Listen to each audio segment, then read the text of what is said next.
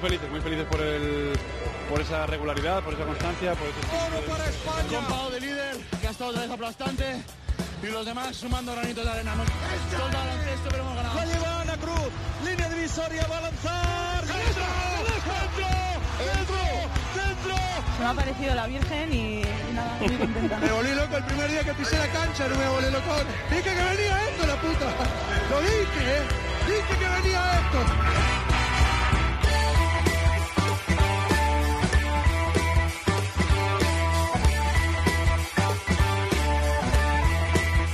Capítulos anteriores.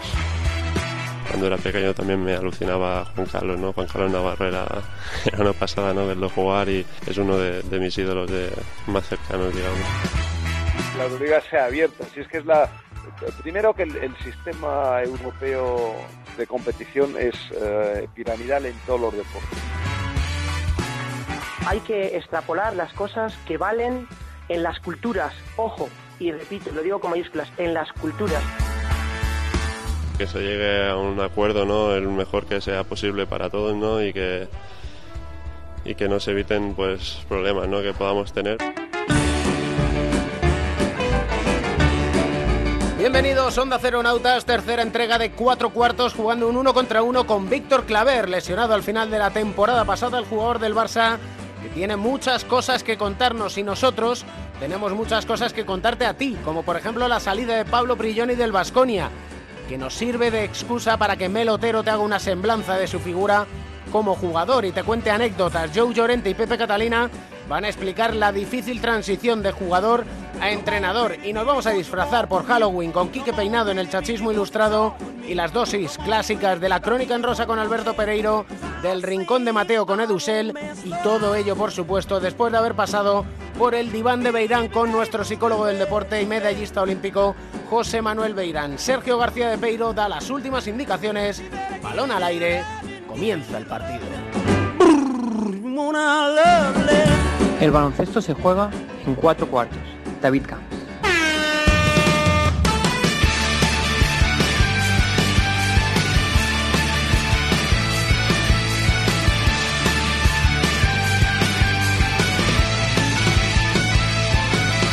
Tenía yo ganas de empezar un cuatro cuartos con un buen amigo, con alguien al que le gusta el baloncesto, que vive el baloncesto y que disfruta con él o va a disfrutar con él, porque por desgracia llevamos cinco meses sin verle en las canchas y ya va siendo hora de verle. Don Víctor Claver, ¿cómo estás, hombre? Muy buenas, muy bien. ¿Qué tal has pasado estos meses? Porque supongo yo que no habrán sido plato de buen gusto, ¿no? No, ha sido un momento difícil, la verdad. Eh, lesionarme eh, durante el playoff, además fue el último partido que jugó el equipo, además eh, en mi casa, en Valencia. Y, y bueno, ha sido una recuperación lenta. Me dijeron que eran cinco meses y sobre todo al principio pues eh, era duro, que tenía que estar con la pierna estirada todo el día, con las muletas. Eh, además en verano, cuando ya todo el mundo pues empieza a hacer planes y tú pues estás ahí currando para recuperarte sin poder moverte casi, pero, pero bueno, ahora viene la parte buena, que es eh, la recta final y yo creo que de las lesiones siempre saca algo positivo, ¿no? Al final te hace más duro de cabeza y, y, eso pues siempre te ayuda al volver porque vuelves con un poco con la mente más despejada y con ganas de hacer más cosas y, y es en, un poco en el tramo que estoy ahora. Lesión de menisco. ¿En eso cómo afecta a un jugador de baloncesto? Porque ahora nuestros oyentes dirán, a ver. Bueno, el menisco sufre, por lo que me han dicho, ¿eh? no es que sea yo aquí en el suelto, pero sufre en los giros, que es un poco el momento que me lo hice, que era haciendo una recuperación, ¿no? yendo en defensa, la rodilla muy flexionada, giré y, y, ahí fue cuando me lo noté. Y hasta ahora pues eh, no podía hacer prácticamente nada de impacto, pues el menisco sufre también los impactos y, y ahora está bastante bien, trabajo en piscina, ahora estoy con arena, pues todo esto me ha ido muy bien y, poco a poco ganando fuerza. Y fortaleciendo esa, esa pierna durante estos meses, ¿qué has hecho? Porque claro, es recuperación de la pierna, pero te sirve para muchas cosas. Eh, cuéntanos. Bueno, he estado yendo mañana y tarde durante todos los días a hacer rehabilitación y, y, bueno, he hecho otros deportes, he hecho bici, he hecho piscina, cosas que, que bueno, que no son lo que queremos hacer los jugadores de básquet, pero que los he intentado disfrutar, ¿no? entre comillas, intentando sacar, como decía, la parte positiva de la lesión y un poco también para despejarme, ¿no? Para eh, durante la temporada llevamos un ritmo muy alto de partidos, viajes, hoteles, concentraciones y este año ha sido el primer año en mucho tiempo que no he tenido una concentración con la selección y que al final lo pasamos bien, pero estás ahí metido y pues eso, para despejarme un poco, pasar un poco más de tiempo con la familia en verano que otros años no he podido, ver amigos que hacía tiempo que no veía y pasar tiempo con ellos y, y bueno, pues limpiarme un poco también así por dentro, ¿no? Para, para empezar la temporada después de la lesión con, con, más energía. Con José Manuel Beirán, en nuestro diván de Beirán, nuestro psicólogo del deporte, hemos hablado varias veces en varios capítulos de lo que es la utilidad de una lesión. Dentro de lo que comentabas, de la parte buena, los jugadores os sirve una lesión para mejorar como, como jugador. ¿Hacia dónde crees que tú puedes mejorar como jugador? Bueno, el, eso, te das, es que te das cuenta de, de cosas, ¿no? Que a lo mejor jugando tantos partidos y entrenando tantos días, pues no te das cuenta, ¿no? A parar y pensar. Eh, he estado viendo también partidos míos, vídeos y, bueno, pues fallos que cometes que a lo mejor ahora vas eh, analizándolos con más calma, pues eh, te ayudan a, a, a, que al volver pues no los, no los hagas, ¿no? Jugar más tranquilo, ser más regular mentalmente. todo eso pues siempre, siempre te ayuda porque por eso, pues, te, te, ha dado tiempo a analizar más cosas. Y sobre todo decías lo de limpiar en un año muy difícil y que conociéndote tú lo has pasado muy mal este año primero en el, en el Barcelona tal y como han ido las cosas, ¿no? Sí, todos lo pasamos mal. Fue una temporada eh, muy negativa, tanto para los que formamos parte en primera persona de, del equipo como para la gente que lo rodea, la afición. Yo creo que, que bueno, fue un poco una desilusión, ¿no? Eh, pero yo creo que ya nadie piensa en la temporada pasada. Yo creo que todos pensamos en lo que tenemos ahora mmm, por delante y todo lo que podemos hacer y, y, pensar en el pasado solo puede traer cosas malas. Eh, Sito Alonso, ¿qué ha hecho para que recuperéis la ilusión? Bueno, mmm, hacernos trabajar. Yo creo que, que es la clave de, de Sito, de lo que está aplicando hasta ahora. ¿no? El trabajo diario es lo que nos va a hacer eh, ser un gran equipo y está, el equipo está entrenando muy duro, con un nivel muy alto y yo creo que va a ser un poco la línea ¿no? de, de mucho trabajo y mucho esfuerzo. ¿De qué manera vais a ir acoplándoos o cómo ves eh, que os podéis ir acoplándoos en un tipo de juego que así te le gusta, que sea alegre, dinámico, muy rápido, con, con transiciones veloces? Mm. Sí, yo creo que todos tenemos que encontrar todavía un poco nuestro sitio en el equipo, pero tanto los que ya estábamos como los nuevos, pues todos tenemos que, encontrar una forma de ayudar al equipo y, hasta ahora pues el reparto de minutos, cuando vengan partidos más importantes también. Eh, pero bueno, yo creo que, que, lo bueno es que somos un equipo en el que cada uno puede hacer algo diferente, no hay dos jugadores iguales y, eso pues te, te, permite tener muchas variables y muchas formas de plantear los partidos. Decías del verano, siempre lo pasáis muy bien, tantos años viéndonos en el verano y se me hacía muy raro mirar a Ricky y decir, ¿dónde está Víctor? ¿Dónde está Jul? A vosotros supongo que también. Yo no sé si teníais ahí en el, en el chat de los tres qué, qué os ibais diciendo. Sí, no, sobre todo, eh, pues eso, mandarle mensajes a Ricky para, para que, bueno, pues para mandarle fuerza y ánimos y, y con los demás también, pues les, yo creo que tanto Sergi como yo les hemos mandado muchos mensajes. Eh, pero bueno, desde casa se vive diferente, cuando estás ahí metido, pues, eh, pues aunque tengas el apoyo de fuera, pues, necesitas estar centrado y, ser tú el que saque las fuerzas. Y, bueno, pues eh, yo creo que, que, estando lesionado, pues mmm, tienes que lo vives de otra forma, ¿no? Y yo este año pues he sido un aficionado más y, y al final pues ellos han sido los que se han merecido ganar esa medalla un aficionado más, pero en la zapatilla de Ricky ponía Jules y Claver. ¿Eso enorgullece o cómo te hace sentir? Bueno, eso es, una alegría, ¿no? Tener un, un amigo así, ¿no? Que, que, se acuerda de ti cuando no estás. Y bueno, ya se lo he dicho mil veces, que, que bueno, se, eh, fue un detallazo y bueno, tampoco, tampoco hace falta más, ¿no? Solo con, con ese detalle ya no hace falta decirlo porque ya te está demostrando que, que es una persona importante y, y bueno, pues que, que, que está presente, ¿no? Que, El día antes de la lucha por el bronce le preguntaba a Juan Carlos, mañana es un día emotivo para ti. Ya, ya, lo voy a dejar. ¿Te hubiera gustado o te levantaste tú también del sillón y aplaudiste a, a un hombre como Juanqui? Bueno, por supuesto, llevo aplaudiéndole hace años y eh, en el momento de jugar su último partido, pues más. Y ahora que sigo estando en el equipo con él, pues cada día, ¿no? Eh, Yo creo que, que se merece lo mejor por todo lo que ha dado al baloncesto en España y tanto en el, en el equipo como en la selección.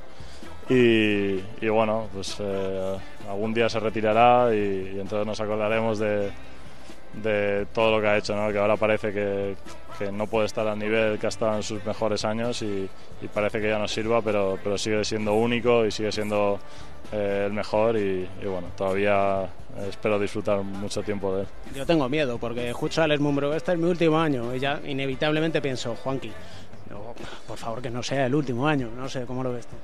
No sé, eso depende de él, ¿no? de las sensaciones que tenga, de cómo se encuentre, eh, de las lesiones también, que al final pues eso también marca un poco eh, la retirada de los jugadores y como te digo, pues yo lo que espero es que, que podamos disfrutar de él mucho tiempo o, o del tiempo que tenga que podamos disfrutar mucho.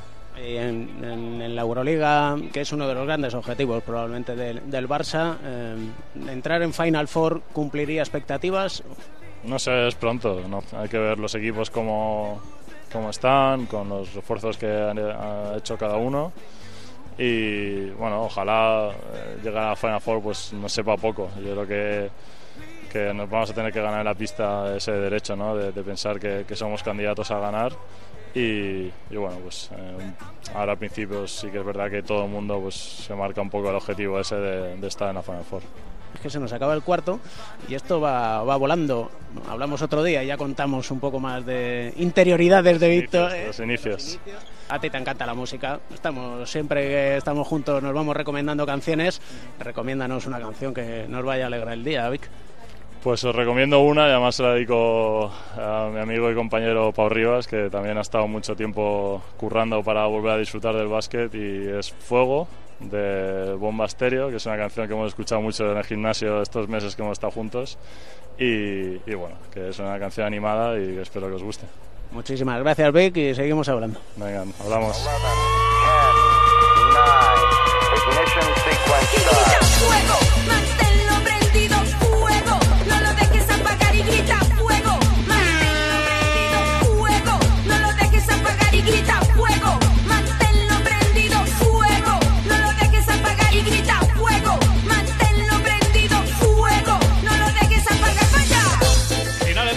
el el Real Madrid logró la victoria, vendió cara a su derrota el San Pablo Burgos, es la sexta derrota de la temporada, habrá que esperar para lograr esa primera victoria del recién ascendido. El Real Madrid sufrió, pero sigue invicto 95-100.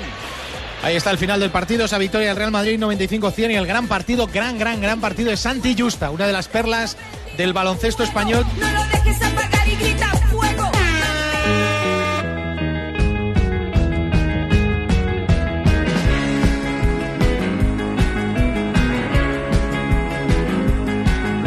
Tiempo de situarnos cómodos en nuestro diván de Beirán con nuestro psicólogo del deporte y medallista olímpico, José Manuel Beirán. ¿Qué tal estás? Pues muy bien, muy cómodo en nuestro diván. Hemos escuchado a Víctor Claver decir que todo este tiempo que ha estado lesionado y que está lesionado le ha servido para relajarse, para desconectar, para aprender, en definitiva para ser mejor jugador, o eso esperamos. Y dejamos en el último capítulo pendiente hablar de una carta, la de Kobe Bryant al jugador de Boston Celtics, Gordon Hayward. Y empieza esa carta diciendo siéntete triste, siéntete enojado por la grave lesión que sufrió. Esos son sentimientos que tienen que pasar los jugadores, ¿no?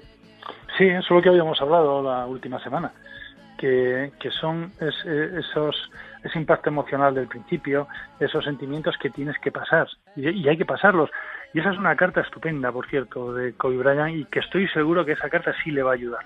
fíjate que en ningún momento al principio le está diciendo no te preocupes, que no es tan grave, o que en poco tiempo estarás aquí, no le está diciendo nada de eso. Lo que le está diciendo es que va a tener que pasar por eso, que esté enfadado, que esté triste, que esté eh, deprimido, que esté rabioso, que se pregunte cosas, que tal, y luego, y luego más adelante se irá dando cuenta, y eso lo dice alguien que ha tenido que pasar por algo parecido y que, y que además sabe, una vez que ha pasado el tiempo, que eso no es tiempo que nunca es tiempo perdido. Eso que me estaba diciendo ahora de Víctor es que es así, esa es la mentalidad que tiene y por eso son jugadores que llegan donde llegan todos estos, ¿no? Eh, a, un nivel alto, unos más que menos, lo mismo eh, más que otros, lo mismo Kobe Bryant que otros, pero la idea, cualquier deportista que llega hasta, hasta estos niveles tiene que ser bastante fuerte mentalmente y, y, y la fortaleza mental se ve precisamente en situaciones como estas y vayamos paso por paso, porque tiene mucho análisis esta, esta carta, porque dice, cuando te despiertes pensarás que solo fue una pesadilla y te darás cuenta de que es demasiado real. Te enfadarás y desearás regresar el día, el juego, esa jugada, pero la realidad no devuelve nada y tampoco deberías hacerlo. Ajá. Está, está pasando por todas las etapas que habíamos dicho la semana pasada. O sea, primero de enfado, luego de negación, de decir, bueno, no, es tan grave, a lo mejor, bueno, esto a lo mejor se, me cura en menos tiempo. Al principio es la de decir, ¿por qué me ha tenido que pasar a mí? O sea, en este momento, precisamente, ahora a principio de temporada, en el primer partido, unos primeros partidos, te preguntas al principio, vas pasando por esas etapas, luego la de la frustración, y llega por fin la de la aceptación. Esto es lo que hay. Y entonces tengo que trabajar, tengo que mirar hacia adelante y esto es parte del camino. Y todo eso lo, resume muy bien en la carta, en todas estas frases. Es hora de seguir adelante, continúa Kobe Bryant. Dice, haz todas las preguntas para asegurarte de que entiendes completamente el procedimiento para que puedas visualizarlo en tu subconsciente mientras te operen y mejores las posibilidades de éxito. Dice, luego, enfócate en el proceso de recuperación día a día. Es un largo viaje. Eso es, es un largo viaje, es duro, pero eh, que, el viaje te va a aportar muchísimas cosas. Y eso que dices de la visualización, se ha venido un poquito arriba, porque dice que con, tu subconsciente, no es así, en realidad eh, sí, sí es bueno, por supuesto bueno tener información, tienes que saber todo lo que pasa, hay, hay gente que no, que le cuesta al principio, tampoco hay que insistir en contar todo lo que tienen, pero la mayor parte de la gente sí, y hay que explicarles exactamente qué es lo que tienen. Y, hay, tiene que saber también exactamente cómo va a ser su recuperación, incluso me refiero funcional y, fisiológica, de saber mm, qué es lo que tiene que pasar en, en, los músculos, en los tendones, porque imaginarse eso también ayuda. Imaginarse cómo se va curando eso también ayuda. Por supuesto, luego la imaginación, la visualización que dice él, es muy importante y además lo va a hacer sin querer, porque cualquier deportista cuando le, obligas a dejar su deporte por una lesión o algo así, está todo el tiempo pensando en su deporte. Antes de dormir, cuando va por la calle, cuando va conduciendo, muchas veces en el momento que parece que se le queda, que te quedas eh, con la vista perdida en algún sitio, te estás viendo jugar muchas veces. Y eso también hay que aprovecharlo. Es bueno verse jugar, verse jugar bien, claro, lo que no puedes es verte lesionándote continuamente, pero sí te puedes ver jugar. Eso también ayuda en la recuperación. Y por último, termina Kobe Bryant diciendo, encontrarás belleza en la lucha por hacer cosas simples que antes de esta lesión dabas por sentado. Esto también significará que cuando regreses tendrás una nueva perspectiva. Estarás tan agradecido de poder pararte, caminar, correr, que entrenarás más fuerte que nunca y regresarás siendo un mejor jugador. Mm, todo lo que le está diciendo es perfecto. O sea, así es, así es. Y muchos jugadores después de una lesión de este tipo son mejores jugadores. Incluso, aunque en algunos casos son lesiones que pueden incapacitarte un poco o limitarte, no incapacitarte, pero sí limitarte un poco. A lo mejor saltas menos o a lo mejor eh, esa pierna o ese brazo o sea, mm, eh, tiene menos grados de flexión o lo sea. Eso no quiere decir que seas eh, peor jugador, al revés. Muchas veces vas a ser mejor jugador porque vas a ser capaz de jugar mejor a baloncesto y sobre todo como dice ahí COVID, de, disfrutar más con el baloncesto. Y cuando se disfruta haciendo algo, lo haces bien. eso es, lo más importante, disfrutar. Y hay muchas veces que se nos olvida, dar la sensación de que, bueno, ya estoy aquí metido, tienes que disfrutar. Y cuando sales de una lesión como esta, disfrutas de entrenar, disfrutas de jugar, disfrutas no solo de ganar, disfrutas también de competir.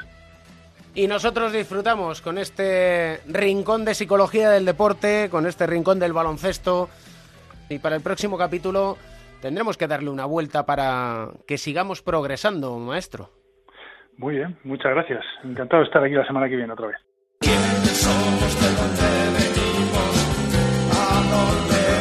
Melotero, la sexta, ¿qué tal estás? ¿Cómo estás, Camps? Venimos de hablar con Beirán, de Kobe Bryant, de las lesiones, y vamos a hablar de un hombre que no le conocemos lesiones, se ha cuidado mucho y que su fuerte era precisamente el poder mental, el poder de la mente. El poder de la mente. Hablamos de Pablo Prigioni, un jugador que además cambió su forma de jugar. Al principio tiraba mucho, después se dio cuenta que su fuerte era ese y empezó a hacer jugar a sus compañeros.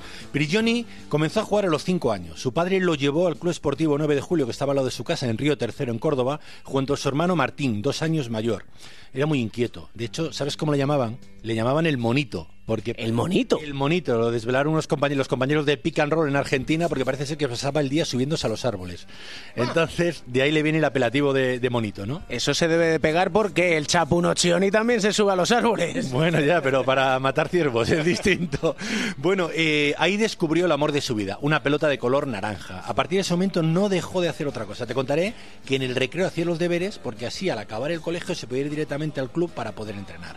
Te contaré también que su madre era profesora de secundaria, María Enrichi, y bueno, a veces sus compañeras le mandaban hacer eh, fotocopias. Decían, oye Pablo, el hijo de María, vete a la fotocopiadora y haz eh, 200 copias, por ejemplo, de este papel. Entonces él iba a la fotocopiadora y le preguntaba al chico o a la chica que estuviera, ¿cuánto tiempo tardas en hacer esto? Y él le decía, 40 minutos. Le decía, vale, vuelvo. Cogía el balón, se iba a jugar 40 minutos al baloncesto y volvía. Era realmente un hombre que se pasaba el día entrenando. entrenando. Fíjate que cuenta que un entrenador le dijo, hay jugadores que entrenan y otros que se pasan el verano en la piscina tomando el sol y él decidió que en verano no iba a la piscina, se iba a pasar todo el verano entrenando. Está muy bien esa pasión por el baloncesto, pero claro, eso conlleva un sacrificio. Un sacrificio personal que paga su familia, ¿no? Hablábamos antes de su madre, de María Enrichi, su padre, Raúl Perilloni, que es quizá el que provocó toda esta pasión, ¿no? Y su mujer, Raquel, que conoció en Fuenlabrada, que quizá es la gran sufridora de todo esto. Cuando tenés hijos, la mujer es, es clave, ¿no? Porque hay veces que estamos 10 días fuera, eh, eh, cada dos semanas te vas 4 o 5 días. Y no cualquiera, no cualquiera lo, soporta, ¿no? Bueno, son muchos jugadores que, que, se quedan sin mujer rápido porque no aguantan eh, el ritmo, ¿no? La familia parte imprescindible para entender a Pablo Prigioni y que probablemente por su familia entendamos que él diera el salto tan rápido de jugador a entrenador. Quizás se traicionó un poco, ¿no? Pablo siempre dice que él ha ido paso a paso. De hecho, él ha pasado por todas las categorías del baloncesto en Argentina, una a una. Llegó a Europa a un equipo pequeño como el Jabones Pardo Fuenlabrada, incluso dio un paso atrás a la LEF para ir subiendo, ¿no? En el entrenador ha empezado con un equipo campeón en Euroliga y eso a lo mejor le ha pesado. Lo que sí tiene en común la vida de Prigioni es su tenacidad. Por ejemplo, sus tres despedidas como jugador de la selección o como jugador de club o como entrenador son muy similares. Con la selección Mundial de España 2014, después de jugar contra Brasil, convocó a sus, a sus compañeros en el restaurante de María. No les dijo nada. Y cuando llegó allí, les dijo, me retiro. No quería que le convencieran. Y como jugador, ¿escuchamos su retirada como jugador? Venga, vamos a ello. Es el momento de, de, dejar, de dejar de jugar al básquet. Y bueno, no suelo dudar en, en, en, el momento que tengo que tomar decisiones y no ha sido de un día para otro. Obviamente ha sido un cúmulo de, de sentimientos. Fue sorprendente también. Fue sorprendente, no se lo dijo a nadie, ni a sus amigos, ni a sus compañeros, ni siquiera a su mujer. Él cuenta en una entrevista en La Nación en Argentina que al acabar el último entrenamiento, que él sabía que era el último, recogió todo de la taquilla, no dejó nada. Llegó a casa y le dijo a su mujer, aquí están. Le enseñó las zapatillas y le dijo, se ha terminado. Dice Prigioni que es muy cabezón y que cuando toma una decisión ya no hay marcha atrás. Inmediatamente lo comunicó en Twitter y después llegó la rueda de prensa. Algo que nos recuerda a lo que ha pasado en su despedida como entrenador. ¿Qué me estás diciendo? Escucha, escucha. No voy a continuar siendo el entrenador del equipo. Me, la verdad que me siento bastante frustrado. Cuerpo técnico me, me, decía, me intentaban uh, frenar, pero ya saben cómo soy, yo soy impulsivo así. Y esto fue después del partido de la Euroliga en el que él no habla con nadie. No habla con nadie, no se lo dijo a Querejeta, no se lo dijo a los directivos, no se lo dijo a los jugadores, porque otra vez él estaba seguro y no quería que le dieran, entre comillas, la chapa para convencerlo. De hecho, los jugadores van a su casa al día siguiente, antes de un partido de Euroliga, hay la foto que han conseguido nuestros compañeros de, del País Vasco, eh, que se ve a todos hinchando en la puerta de casa de Prigioni. Y no le convence, porque él ya había tomado su decisión. Es un hombre de comisiones muy firmes. Y es que precisamente o buena parte de la responsabilidad de esas convicciones tan fuertes es un hombre que, va de cara y por eso se hace querer. Allí por donde va, incluso, incluso en la capital del mundo. En la capital del mundo, en Nueva York. Llegó como el rookie más veterano de la historia, 35 años en los Knicks. Y el primer año ya se ganó el cariño de los aficionados, ¿no? Lo cuentan los compañeros del diario Norte en Argentina que fueron a verle. Y este sonido que vamos a escuchar, que estamos escuchando, es del segundo encuentro de las semifinales de conferencia ante Indiana. Tras un gran partido, el Madison le ovacionó. No sabía si iba a seguir o no. Había rumores de que su mujer se quería volver a España. Y Joseph Flynn, un fanático de los Knicks, hizo una campaña en su blog poxingastoasting.com bajo el lema Mantener a Pablo, en un texto donde adaptaba la frase de Emiliano Zapata, es mejor morir de pie con Pablo que morir de rodillas sin Pablo. No había mucha fe en los Knicks tampoco, ¿eh? Hombre, normal. y bueno, y hacía cuatro propuestas para mantenerle en la gran manzana. Uno, fichar a sus hermanos y decía, no sé si tiene, pero un banquillo lleno de Prigioni sería adorable. Dos, que el español es el idioma oficial de Nueva York. Tres, permitir circular solo a los coches antiguos al gusto de Pablo Prigioni.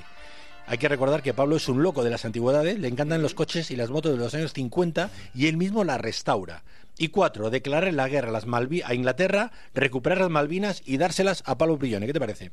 Dos cosas para terminar. Te decía en el cebo lo de prisiones, ¿te acuerdas? Sí, es verdad, es verdad. He colgado en Twitter y hemos dicho, va de prisiones, como que de prisiones. Está prisionero Prigioni de su propio carácter. ¿o? Pues a veces sí, de demasiado carácter, pero sobre todo es porque Prigioni es italiano y significa prisiones. Ahí te lo dejo, Camps. Ay, amigo, pues vamos a terminar con música neoyorquina, hombre. Esta, esta sí que te la cuelo yo porque es mi grupo favorito. Un poquito de rock and roll all night para nuestro Pablo Prigioni. Gracias, Mel. Gracias, Camps.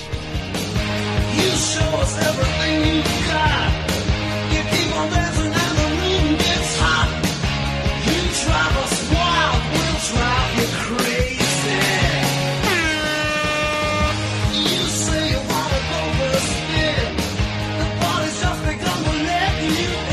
Final del partido en el Bues Arena. 73 Vasconia, 78 Zaragoza.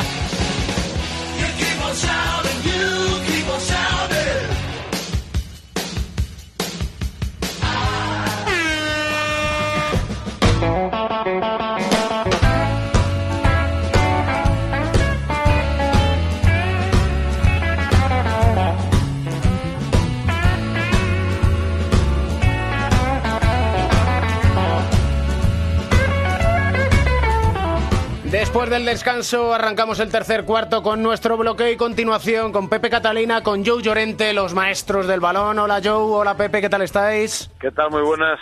¿Qué tal? ¿Todo bien? No vamos a dejar de hablar de Pablo Prigioni porque queremos darle una vuelta a esa dimisión como entrenador del Vasconia y queremos analizar ese paso de jugador a entrenador, que parece muy sencillo porque el jugador que lleva toda la vida pues conoce mucho el juego, pero que no debe ser tanto, ¿no? No, no, no, no debe serlo, ¿no? Aunque en la NBA es cierto que algunos jugadores lo han hecho y con, con éxito, ¿no? Jason Kidd, eh, no sé si la River en su día. O sea, aunque tú conozcas mucho el juego, la labor del entrenador es muy variada y es muy diferente. Aparte de que las cosas se ven de otra forma cuando estás dentro que cuando estás fuera, ¿no? Esta es una cosa que a mí particularmente me ha ocurrido. Cuando eres jugador y estás dentro eres capaz de verlo todo muy bien incluso de darte cuenta de cosas que, los que están fuera no, eh, no se dan. Pero cuando adoptas tú la posición exterior, en cambio todo se complica mucho más. Yo añadiría esto que, aparte de ser difícil la transición, porque aunque haya muchas similitudes en cuanto a conocimientos, lo cierto es que la practicidad de los mismos no es la, la misma, para la redundancia, eh, yo le añadiría que ya no solo es convertirse de jugador a entrenador, es convertirse de jugador a entrenador del Vasconia, que no es precisamente un proyecto poco exigente, sino todo lo contrario, que está acostumbrado a ser un proyecto ganador, a luchar por títulos desde el inicio de la temporada, de estar en competiciones muy exigentes como la Euroliga y yo creo que todo eso necesita de una transición, de una de un acondicionamiento especializado por parte del jugador que se retira y quiere empezar- emprender una carrera como técnico. Efectivamente, efectivamente, el Vasconia es un club con, con muchas presiones, además, ¿eh? no solamente lo que has dicho, sino que es un club en el cual el entrenador, bueno, los jugadores también, ¿eh? están sometidos siempre a una, a una enorme a una enorme presión.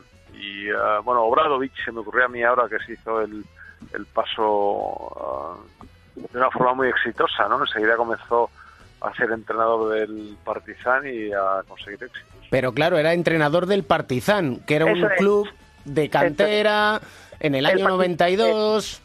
Coincido contigo, David, porque el Partizan al final, sin querer quitarle ningún mérito en cuanto a un club que quiere hacer las cosas bien, bueno, pues eh, au- aunque le salió- luego le salió todo fenomenal y llegaron hasta donde llegaron, hicieron lo que hicieron, de inicio no es el club eh, profesional eh, europeo potente con un presupuesto ya muy considerable, sino que bueno, quizá él a lo mejor, sin quitarle, insisto, ningún mérito, tuvo una versión algo más suave de la exigencia de la que ha tenido, por ejemplo, ahora Pablo. Hay, hay- hay otro factor también que podría haber sido importante en este caso es coger un equipo que ya tiene su propio ritmo.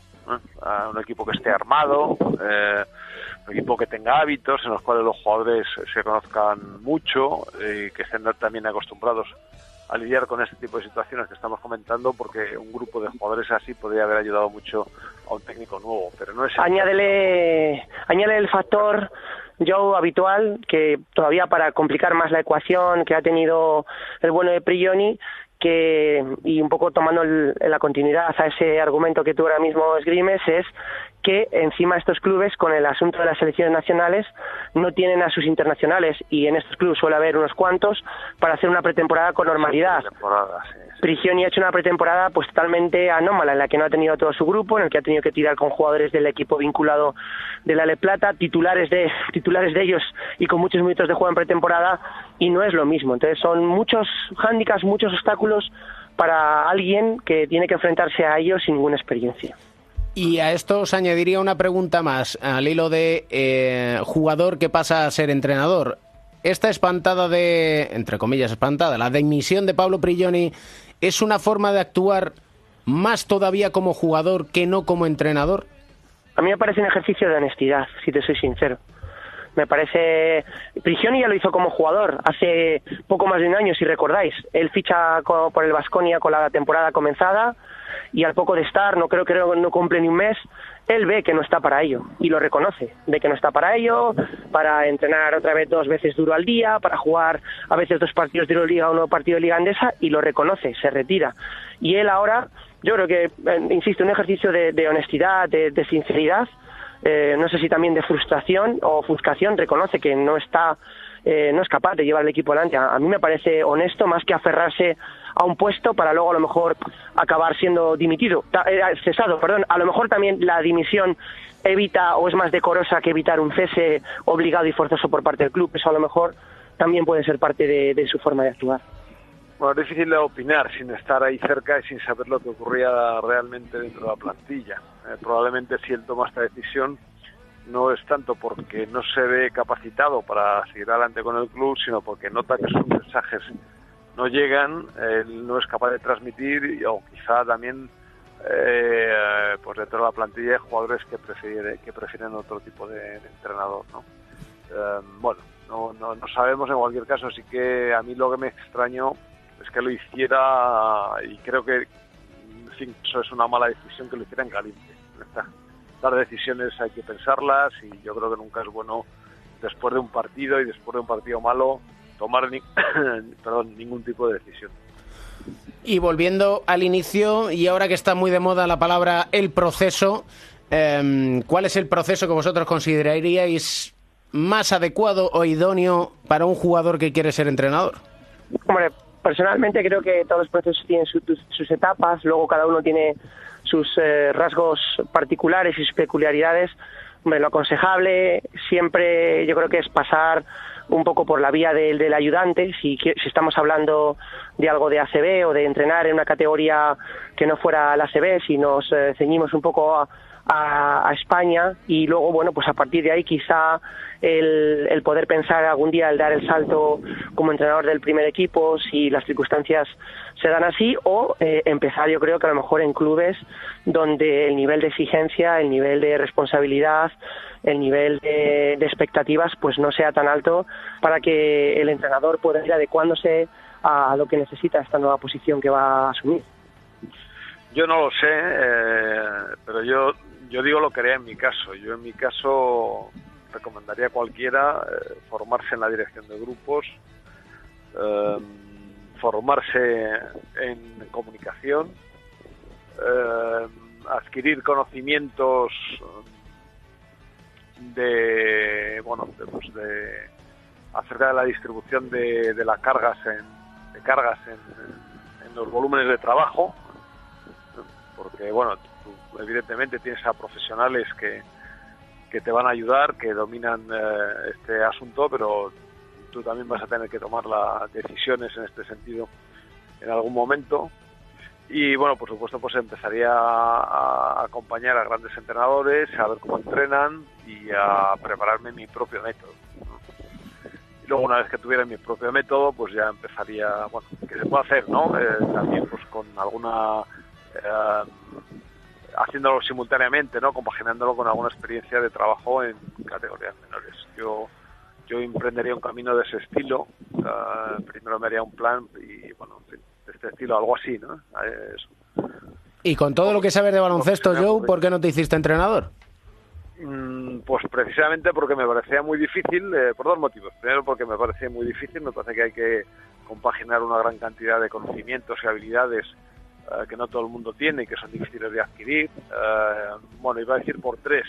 Segundo, porque todos los entrenadores que he conocido en mi vida, y que me perdonen, al, al final acaban haciendo cosas diferentes de lo que decían eh, y comportándose de una manera extraña en relación en relación a sus propias creencias y por último porque me parece una vida enormemente estresante y sacrificada que evidentemente ha de ser muy emocionante pero que el lado de, componentes negativos que tiene yo creo que eh, en un momento determinado ya no te compensa sobre todo cuando tienes una familia ¿Sabes lo que pasa, David? Que al final ahí ha puesto, yo creo, yo dos ejemplos muy significativos, sobre todo uno el más moderno y yo creo que el más ajustable al supuesto que estamos hablando con Prigioni, que es el de Jason Kidd, que es decir, bueno, un- alguien que fue un gran director de juego, alguien que leía perfectamente el baloncesto, que era el líder de los grupos, debería tener menos problemas para asumir el liderazgo siendo entrenador de un club de élite. Pero en realidad no tiene que ver mucho una cosa con la otra, aunque tengan ciertas eh, connotaciones parecidas, pero todo ese proceso que ha dicho Joe, que realmente ese- ese- digamos ese es el proceso eh, más puro de, de- de la palabra, ¿no? Para adecuarse a todo lo que significa ser entrenador de baloncesto, que no significa solo saber jugadas y tácticas y, y preparación física, pues sería lo ideal. Si no, bueno, pues ir, ir poco a poco, ¿no? El que no pueda hacer toda esa, adecuación, eh, empezar de menos a más, porque aquí en Europa y especialmente en España, pues ya sabéis que la figura de entrenador es una figura muy exigida. Y a los entrenadores les da por hablar raro, porque sinceramente hemos explicado el pick and roll, hemos explicado el pick and pop, y ahora yo quiero que nos expliquéis una, una cuestión que a mí me tiene en un sin vivir, que es, ¿qué es el carretón? Bueno, el carretón es una es una forma de jugar que le inventó, creo, Manuel Comas, o por lo menos fue el primero que yo le vi que la usaba con cierta frecuencia, que ahora se ha simplificado un tanto, pero que en su en sus inicios, digo, porque yo lo jugué, lo tuve hace muchos años en el CAI Zaragoza, y que hoy se identifica básicamente con un tirador corriendo por la línea de fondo con dos eh, pivos, dos hombres grandes, dos postes que le bloquean a la bueno pues a la altura de donde se salta de las letras que decíamos en mis tiempos, a donde se colocan para la- para recoger los rebotes en el tiro libre.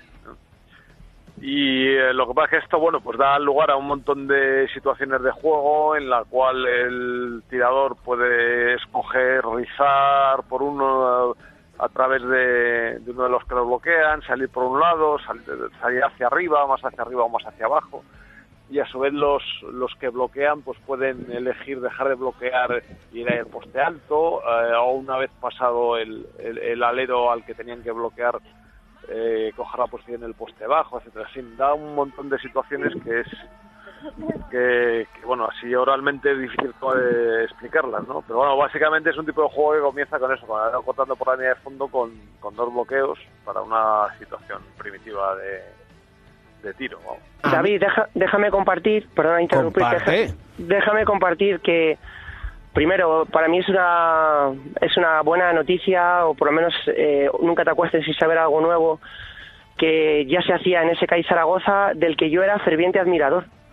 eh, cuando todavía era, era niño y me estaba empezando a aficionar al baloncesto, ese CAI Zaragoza de, de Manel Comas es uno, a- yo recuerdo que es uno de los equipos que a mí me marcó. Lo jugaba Manel Comas en el Licor 43 ya. Con Ya lo hacía en el Licor 43, con Craig Kema, sí señor, el rubio. Kema Y, sí, sí. Y, Le, le bloquearía a Mike Phillips, que era el pivot. claro, le tocaba Mike Phillips y, entonces lo jugaba Estaba, muy estaba bien. por ahí Ki- Kim Costa, me acuerdo de todos aquellos. Qué buenos tiempos. Pues esto da para el siguiente capítulo de Cuatro Cuartos. Con Melotero vamos a hablar del licor 43. Y no me refiero al licor en sí mismo, sino al equipo. Porque el licor 43 no va bien para el Omega 3, Joe. Bueno, es que el, otro día efectivamente se me olvidó añadir un matiz, que siempre cuando recomiendas eh, algún tipo de producto beneficioso para la salud, hay mucha gente, y, las dietas, ¿no? Hay mucha gente que lo identifica siempre con restricciones, con momentos desagradables, ¿no? Y bueno, hay que tomar esto, pero hay que ver qué malo está.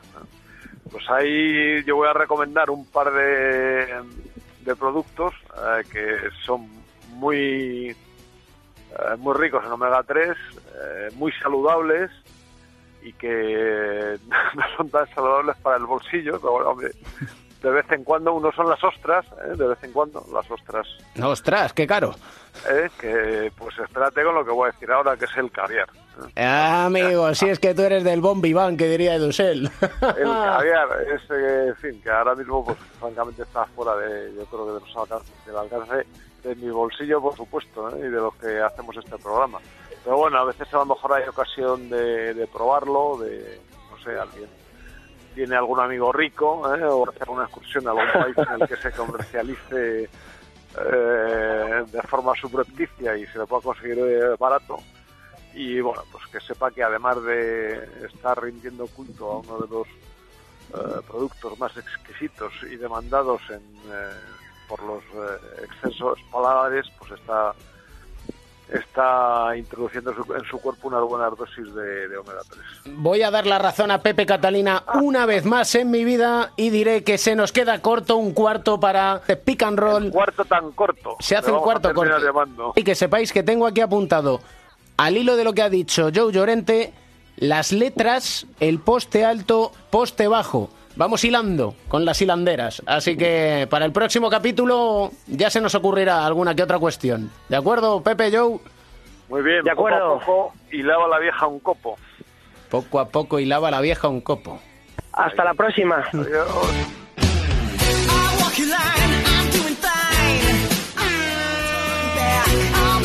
Rubio deep for three. Bang! My goodness. There's Rubio corner three. Got it. Nice play, Joe Ingles. Great awareness. Rubio has it. Kick out. It's up. Bang! Oh, baby. Game ball.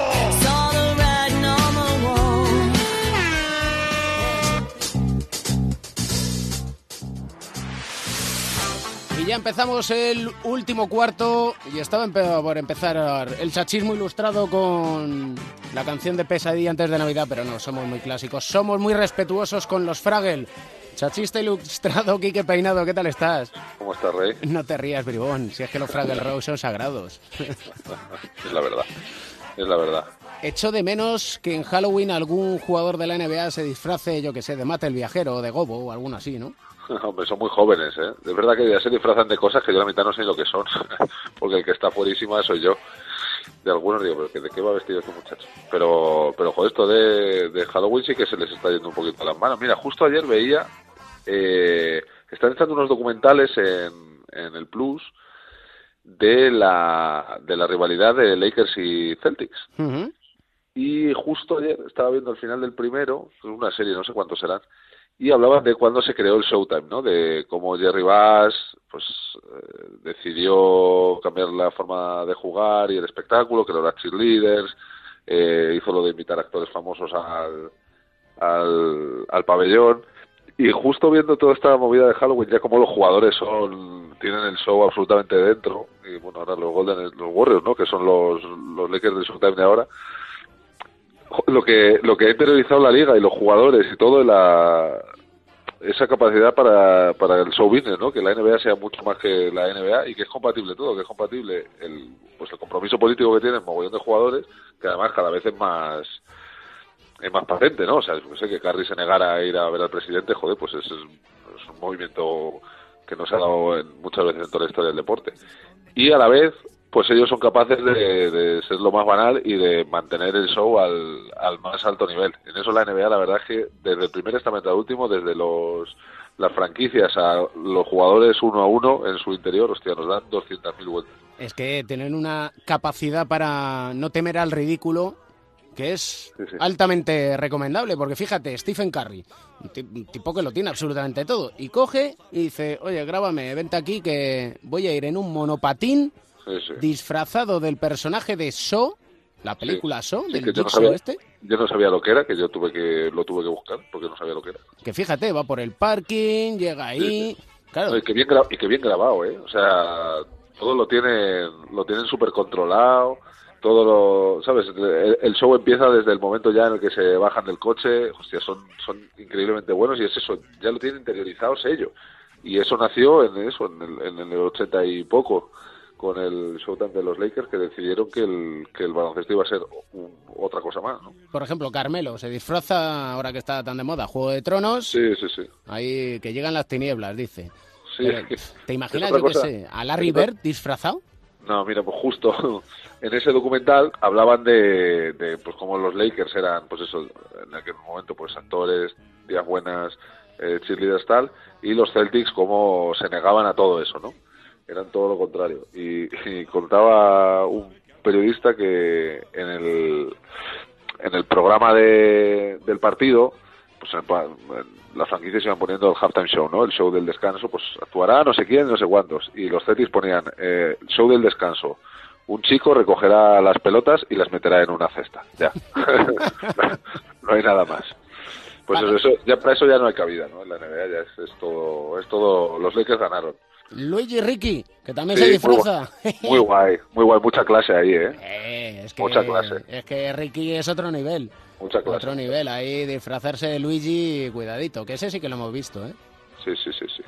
Es que Luigi es otra cosa. Correcto. Como el chachismo ilustrado, como Quique Peinado, que es como el baúl de la Piquer, que no para de un sitio a otro con la Pero maleta tengo, pero, pero siempre contigo. Eso, eso siempre, Siempre contigo. para reírnos siempre hay un rato. Un abrazo, chachista. Artista, hasta luego, adiós, adiós. Yeah. Cash money, heroes, private jets, polish. La sintonía de la crónica en rosa, pero es que Pereiro nos va a poner al día. Si Bueno, Peinado no se entera de no- quién no- es no quién. seas tan optimista. ¿Cómo que no? ¿Cómo que no? Vamos a ver. Tenemos claro que Luigi es Ricky Rubio, Sí, pero, señor. pero ese señor alto que hay al lado de Ricky, ¿quién es? Es Jerjes. ¿Quién Todos- es Jerjes? Todos se acordarán. eh, si alguien ha visto eh, los 300, todo el mundo se acuerda de la batalla famosa de las Termópilas. Uh, Bueno, pues eh, el, el- el que se peleaba contra Leónidas era este Jerjes maravilloso que venía a ampliar cuanto más podía. Mira que lo consiguió de aquella manera su, su ejército, sus tierras y su, y su todo. Al final estamos hablando de un hombre que ha tenido las mayores. Eh, la mayor amplitud de, de tierras del, planeta Tierra con Alejandro Magno y de ahí el disfraz de, de Gober que está en la misma foto que hemos visto de Ricky Rubio vestido de Luigi. Eh, le verán porque es eh, vamos no, hay manera de confundirle con otra cosa. Se hablaba en su día de Jerjes que medía más de dos metros. Bueno creo que Gober es la mejor opción para hacerlo. Y después de la última victoria eh, contra los Lakers de los eh, Jazz, desgraciadamente victoria de los Lakers contra los Jazz. Eh, apareció en el, en el pabellón vestido de lo que debía, alias eh, Rudy Gobert, y con un bastón, con una cabeza de una cobra, empezó a pegarle al suelo meneos y empezó a dejar claro Victory y el Victory todos arrodillados ante Jerjes y la gran exhibición, hay que decirlo también, de temporada que lleva el Pivo francés. Y hay que decir que todos estos disfraces de Halloween, digo sí. Halloween, Halloween, si es que me puede más la música que otra cosa. Estos disfraces de Halloween eh, los empezó el señor Westbrook. Russell Westbrook, Sí, con Nick Collison. en Crónica en Rosa, Sí, con señor. Con Nick Collison, el eh, jugador, bueno, jugador, yo no sé si sigue cobrando seguro, ¿no? Igual sí. Bueno, pero vamos, verle de corto debemos poco. Empezaron haciendo la famosa parodia de eh, Todos los blancos la saben meter, esa película tan famosa eh, en su día de Wesley Snipes y Woody Harrelson, eh, que pasó a la historia como una de las pioneras a la hora de unir a la raza negra y a la raza blanca dentro de las canchas en Brooklyn, sobre todo donde más movida había con estas historias por el tema del, del racismo. Ayudó mucho esa película y ellos han querido reivindicar dentro de su equipo también. Fue la primera imagen de, de Halloween esta temporada de la NBA. Una que no quiero que se me olvide por ser mi presidenta. Gianni Bass ayer, la presidenta y directora general de los, eh, Los Ángeles Lakers, al igual que Magic Johnson y Pelinka, apareció. Recordemos que ya está divorciada de Phil Jackson para que me quiera hablar de estas eh, uniones que ya no están. Vestida de los SWAT con su novio en una bolera. Así que eso teniendo en cuenta que es rubia California, de estas las de toda la vida, blondies que vemos por allí, pues igual más de uno, pues tiene la camiseta un poquito ancha, ¿no? Digo yo, alguna de estas historias. Va a dar mucho juego los Lakers y en el próximo capítulo explicamos por qué. Eh, voy a tirar una, pero dícese de aquel que tenía una casita y se compró una casona. Así que luego ya veremos de quién es. Y no estamos hablando de Hansel y Gretel.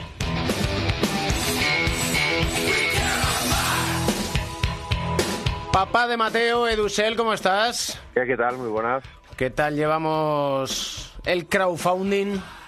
Pues bien, ahí estamos, objetivo52.com, ya sabes, intentando recaudar fondos para, para investigar los beneficios del deporte en la recuperación y la curación del cáncer infantil, apoyados por grandísimos deportistas, gente de básquet, gente de bien, José Calderón, los hermanos Ana Gómez, Sergi Yu, Lauri Boquesa, Ruth Beitia, toda la Ander Mirambel, Quique Bonet, una playa de muy larga de atletas y deportistas españoles que han hecho suya la causa y bueno, pues ahí estamos en objetivo52.com intentando ayudar y poner nuestro granito de arena para intentar curar el cáncer infantil desde la Fundación 1 entre 100.000. Nos sumamos a objetivo52.com, como también se suma Ricky Rubio desde Estados Unidos y en Utah Jazz tiene a un compañero que también tiene una historia de superación, ¿eh, Edu? Sí, Donovan Mitchell, que bueno, pues poco a poco está empezando a hacer ruido y sobre todo este fin de semana con una actuación portentosa contra los Lakers, eh, estos Lakers de Pereiro, ¿no? Y Lonzo Ball, ya sabes, ¿no? Eh, hizo un matazo para mí, candidato a mate del año, un rookie, mucho desparpajo, un chaval que su padre jugaba al béisbol y él iba para, pudo llegar a ser un jugador de béisbol, este Donovan Mitchell, eh, pero ejerciendo de pitcher en un partido estos de instituto se rompió la mano eh, intentando eliminar a un rival. Eh, él se lanzó a eliminarle y le incluso con el impacto cuando se rompió la muñeca le rompió la mandíbula al catcher, ¿no? bueno, pues de ahí se recuperó. Pasó a jugar al baloncesto. tiene una historia muy curiosa. Él se crió en los suburbios de, de Nueva York y acabó jugando en Louisville, que también, ojo, que Pereiro aquí en la Louisville de Pitino, en la universidad, tiene mucho que contar, mucho hueco ahí para mucha crónica en rosa, mucha, mucha crónica turbia.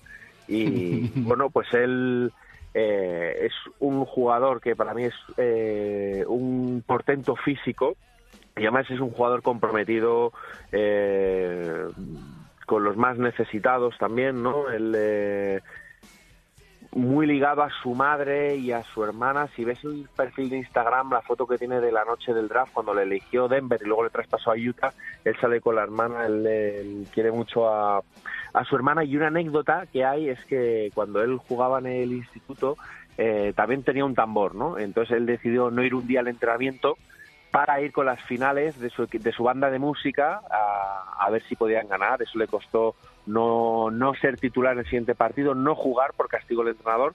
Y resulta que un compañero suyo lo hizo también, que cuando el entrenador le dijo, oye, el siguiente partido vas a jugar, dice, sí, sí, pero yo soy suplente porque este se ha merecido el puesto de titular y, y ganar más minutos que yo, porque se lo, se lo ha currado y, y es importante, lo, ya sabes, currarse en esta vida para ganarse minutos de juego e importancia. Sin duda alguna, y nos gustan la gente comprometida, como Donovan Mitchell, que qué bien que se lesionó, porque así juega el baloncesto, porque así le vemos junto a Ricky Rubio y porque así tenemos un motivo para trasnochar, como si nos hicieran falta, Edu.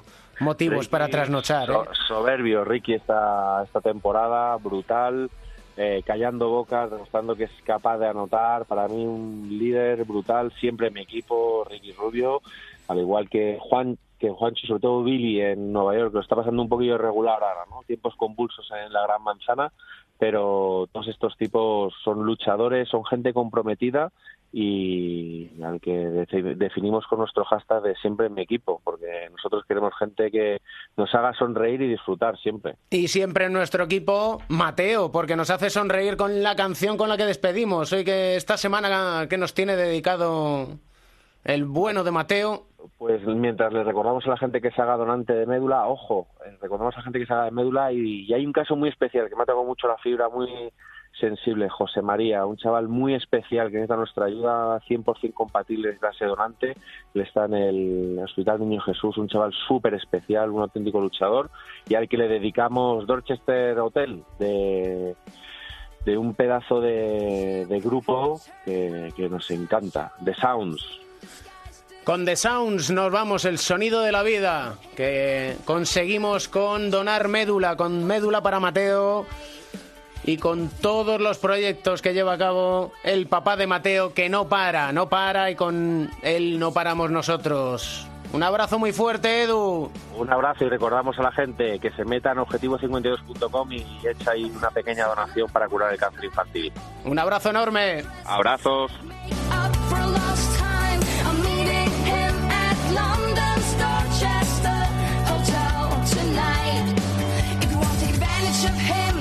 Nos gusta la gente comprometida y nosotros nos comprometemos no solo con objetivo52.com, sino con todo lo que sea ayudar al que lo necesita.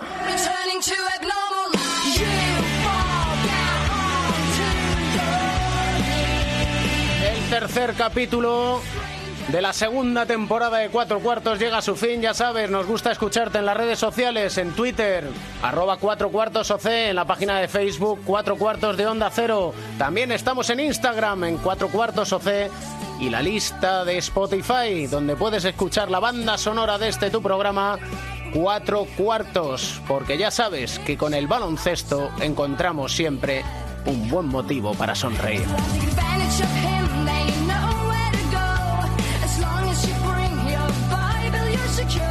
El baloncesto se juega en cuatro cuartos. David Camps.